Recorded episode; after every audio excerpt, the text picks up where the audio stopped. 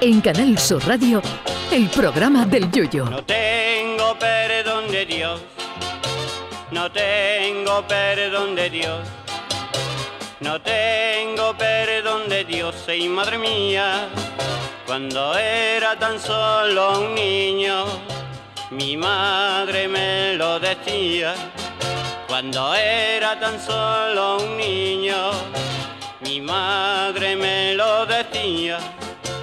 No tengo perdón de Dios, no tengo perdón de Dios, no tengo perdón de Dios. Perdóneme usted, madre mía. La alegría nos ha durado menos de dos días. Eh, cuando Suecia anunciaba hace un par de días que iba a organizar el primer campeonato europeo de sexo, media España gritó alborozada ante la posibilidad de que esto se emitiera en abierto por Eurosport.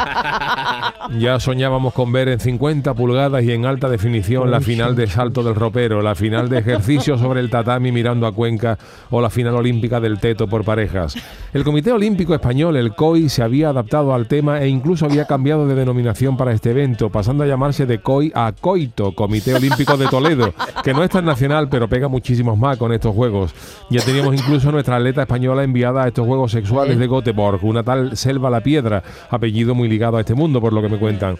Ojo porque la selección de pruebas del campeonato auguraba una amplia audiencia de televisión, porque la gente está más caliente que un puchero acabado de apartar y estas cosas siempre despiertan interés. Entre las disciplinas sexuales que iba a tener este campeonato estaban, ojo, seducción, masajes corporales, exploración de zonas eróticas, sexo oral, penetración, resistencia, creatividad en número de en cambios de posición, número de orgasmos en un tiempo determinado, transiciones de poses y capacidad de elevar la presión arterial y la frecuencia cardíaca durante la competencia. Visto el calendario, se puede meter en manteca la media maratón y los relevos 4% de los juegos tradicionales. Y todo esto era además para tan solo 10 participantes, con lo que no queremos imaginar cómo acabaría alguno o alguna la competición. Yo me imaginaba ya esa ceremonia de inauguración en el Estadio Olímpico de Göteborg, donde por primera vez en unos Juegos Olímpicos el público iba a estar más caliente que el pepetero de la llama olímpica.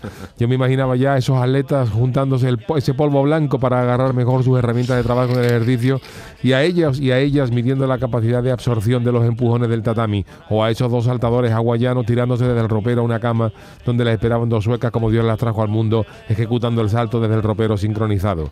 Ya me imaginaba yo las entrevistas, las con ellos sudando más que un testigo falso tras la ejecución del ejercicio.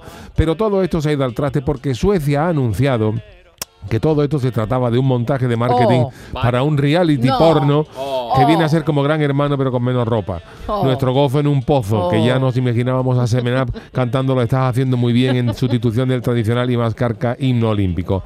En fin, que otra vez será, será queridos, que este verano Oh. tampoco va a caer la breva. Ay, mi velero, velero mío. Canal Sur Radio. Llévame contigo a la orilla del río. El programa del Yoyo.